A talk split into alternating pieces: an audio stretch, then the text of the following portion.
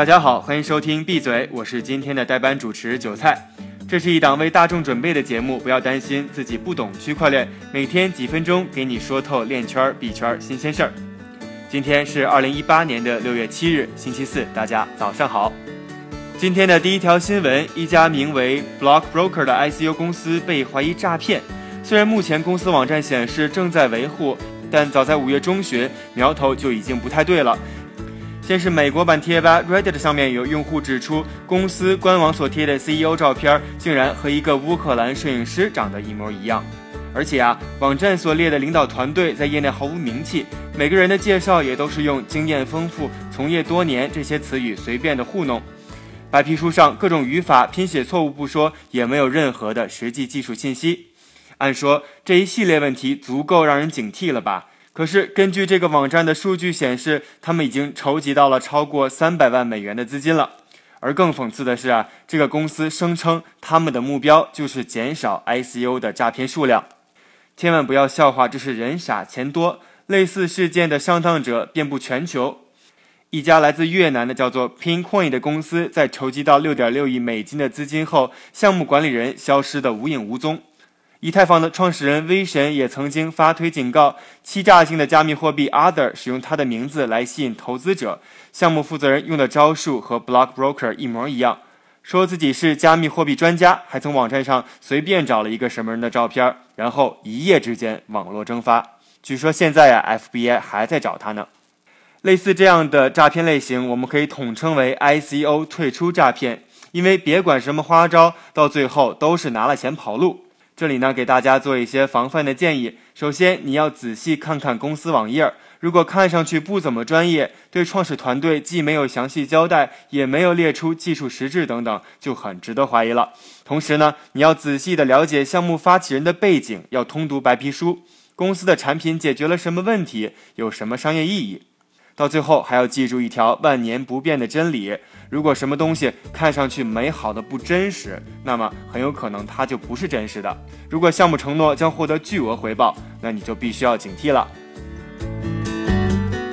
日本的 IT 巨头富士通推出了基于区块链的零售奖励系统。通过这项服务呢，用户可以通过自己的智能设备读取类似商场啊、超市啊等等区域的二维码来搜集点数，然后再用这些二维码交换优惠券和其他可以在商店使用的好处。此外，在区块链上记录的点数和优惠券等使用数据，也可以与用户的信息联系起来，供零售商家进行分析。像这种买十杯咖啡送一杯，在超市消费买一百块送你一张积点卡的零售奖励制度，其实早就不是什么新招式了。用意呢，无非就是保持消费者的忠诚度。不过，听上去很简单的奖励政策，很多零售商却玩不转。在这里有几个问题：首先，很多的奖励计划太复杂，还有一堆的附带规定，消费者有积分，可能自己都不知道。第二，多数的奖励都规定了有效期，而过期也没去领取的顾客呢，可能还觉得零售商夸大描述了奖励政策，反过来会伤害零售商的名誉，吃力不讨好。第三，消费者一般只有精力盯着一两个商家的积分奖励，但现在提供奖励的零售商数量和品种都太庞大，让人挑花了眼。最后，如果品牌没有足够的零售伙伴来接受他们的积分，积分兑换呢，也就变得更加困难了。而好消息是，区块链有机会解决这些难题。比如，区块链技术可以帮助零售商把奖励点数转换成统一的数字代币。比如说呀，将来我们从星爸爸那里挣来的数字代金券，就可以用来去便利店买牙刷，而且呢，还可以把这些奖励发送给身边的家人朋友一起分享。零售商呢，也可以因此扩大品牌的知名度。另外呀，再拿富士通的这个系统举例，区块链呢还可以帮助搜集更多的消费者数据，帮助零售商了解用户行为，制定更多的个性化奖励方案。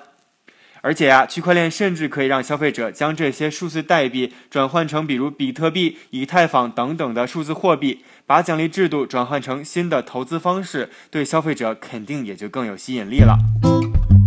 说完了今天的两条要闻，再给大家来播放一组今天链圈和币圈的短消息。首先，为了杜绝诈骗信息，搜索巨头谷歌、脸书以及 Twitter 都禁止了加密货币的广告。近日，金融业的高管们批评谷歌的这一行为是不合理而且不道德的。他们认为这看上去是在保护消费者，但其实是在信息把关上的越界。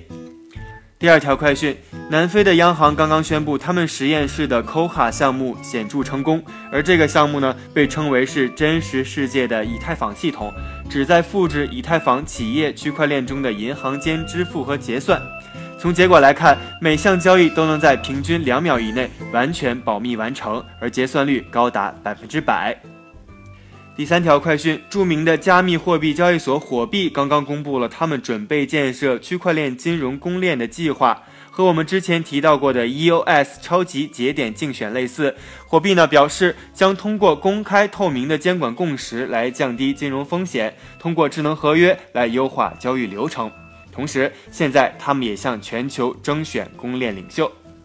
第四条快讯。比利时联邦公共服务经济部门和市场管理局推出了名叫 “Too Good to Be True” 的网站，警告投资者在支付前必须仔细检查项目细节，警惕那些看着靠谱并承诺高利润的欺诈行为。最后一条快讯：美国知名的跨国金融服务公司 Fidelity 富达投资集团正在悄然地招兵买马，准备成立数字资产交易所。另外，美国商业内幕杂志还报道说，富达正在研究数字货币托管解决方案。而评论称，如果富达成功的推出了这些产品，将成为华尔街迈向数字资产市场的一大步。最后呢，再来给大家说一说今天的币价走势。根据 Coin Market Cap 的数据，截至北京时间六月七日零点的二十四小时里，市值前一百的数字货币中，现在几乎仍然是全线下滑。其中下滑最多的要数上周的明星货币火币了，下滑的幅度超过了百分之十。不知道大家对韭菜的第一天代班是否满意？在这里呢，谢谢大家的收听，明天我们再一起继续闭嘴吧。